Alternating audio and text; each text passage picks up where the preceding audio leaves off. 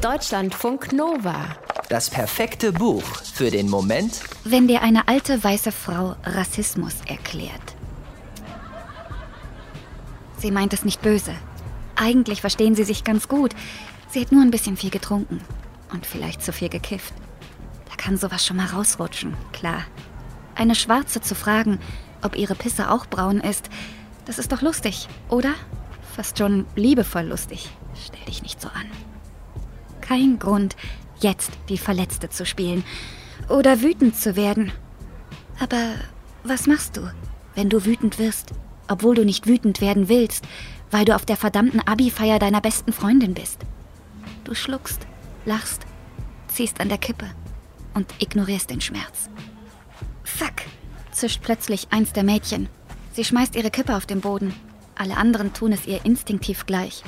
Lehrerin im Anmarsch.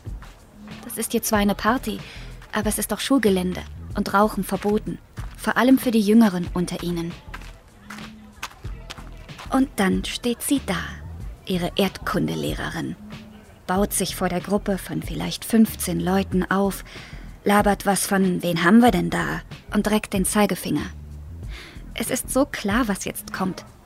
Es wird genauso wehtun wie der Pissespruch. Nur, dass es diesmal definitiv böse gemeint ist. Klar ist auch, dass alle anderen ihre Fressen halten werden. Die Lehrerin zeigt auf die einzige schwarze Person in der Runde. Du, sagt sie, mitkommen. So läuft es immer.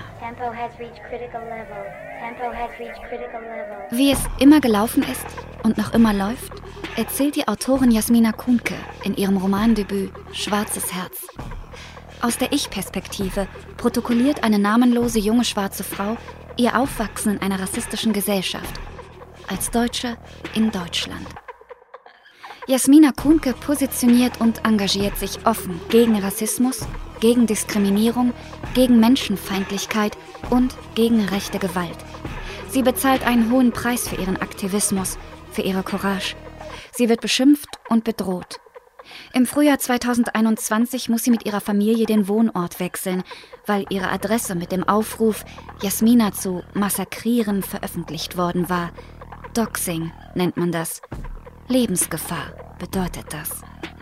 Jasmina Kuhnke kämpft weiter. Vielen ist sie unter dem offenen Pseudonym Quattro Milf als Mom I'd Like to Follow bei Instagram oder Twitter bekannt.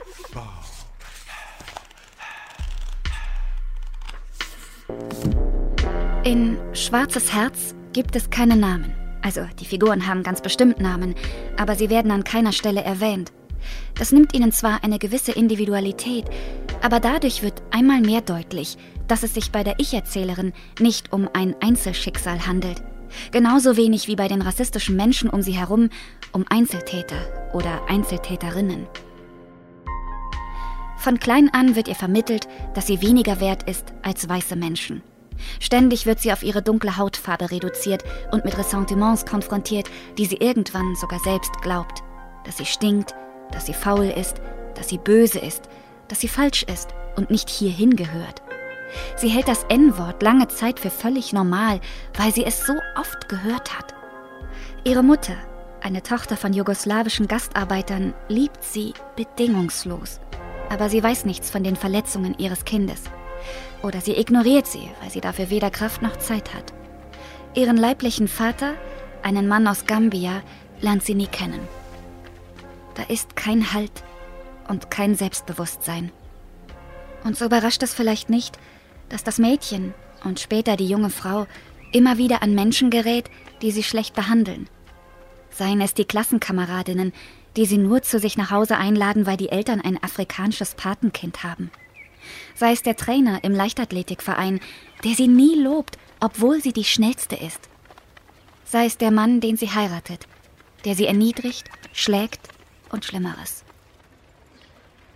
Erst als ihr eine Freundin ein Notizbuch schenkt, um darin alles aufzuschreiben, was sie bewegt, erwacht in ihr etwas, das sie für so gut wie tot gehalten hatte ihr schwarzes Herz. Deutschlandfunk Nova